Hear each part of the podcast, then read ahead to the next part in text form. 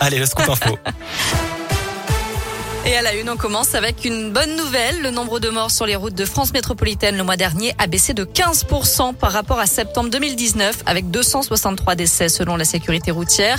On ne compare pas évidemment avec 2020 puisque le Covid avait modifié les habitudes de déplacement des Français.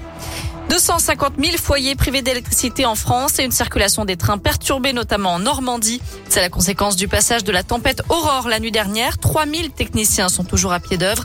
Météo France a enregistré des rafales allant jusqu'à 175 km heure par endroit. 150 km heure chez nous au sommet du Mont Mion dans l'Ain. Mais pas de gros dégâts à signaler en Auvergne-Rhône-Alpes. Désormais, il ne reste que quelques départements de l'Est de la France en vigilance jaune pour vent violent.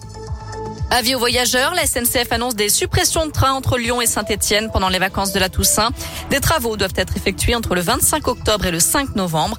Conséquence, les TER seront à l'arrêt entre 10h15 et 15h30. Des bus relais seront donc mis en place. À suivre la manifestation des commerçants de la Guillotière cet après-midi. Feu d'artifice, raquettes, trafic, incivilité, bagarre ou violence. Ils dénoncent le climat d'insécurité dans le quartier. Ils vont donc baisser le rideau à 15 heures. Illustration de la situation. La police a mené une opération mardi près de la place Gabriel Péry. Bilan 6 personnes arrêtées, 116 kilos de tabac et 171 grammes de cocaïne ont été saisis. Éric Dupont-Moretti est en visite dans la région. Aujourd'hui, le garde des Sceaux est attendu à Saint-Quentin-Falavier dans le Nord-Isère pour animer le premier débat public des États généraux de la justice.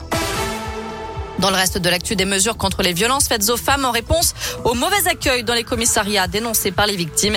Il sera donc plus simple de déposer des plaintes désormais pour violences sur conjoint ou viol. Les victimes pourront être accompagnées de leur avocat. La suite de l'affaire de la sextape de Mathieu Valbuena. Au deuxième jour du procès à Versailles, l'un des cinq prévenus a présenté ses excuses au footballeur, victime présumée d'une tentative de chantage. Je le regrette à mort, a-t-il déclaré face à Valbuena. Un mot de sport avec du foot. L'OL joue sur la pelouse du Sparta Prague ce soir en Ligue Europa. Les Lyonnais sont privés de Dembélé et Slimani blessés. Coup d'envoi à 21h. Et puis en basket, on joue en Euroleague ce soir. L'Asvel se déplace à l'Olympia Milan à 20h30.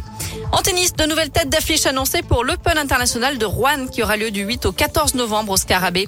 Après Richard Gasquet et Benoît Paire, les organisateurs annoncent aussi la participation de Benjamin Bonzi, Lucas Pouille et Pierre Gerber.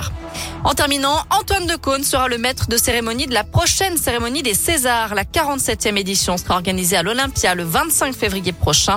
Acteur et réalisateur, Antoine Decaune succède donc à Marina Foïs et présentera la cérémonie pour la dixième fois depuis 1996.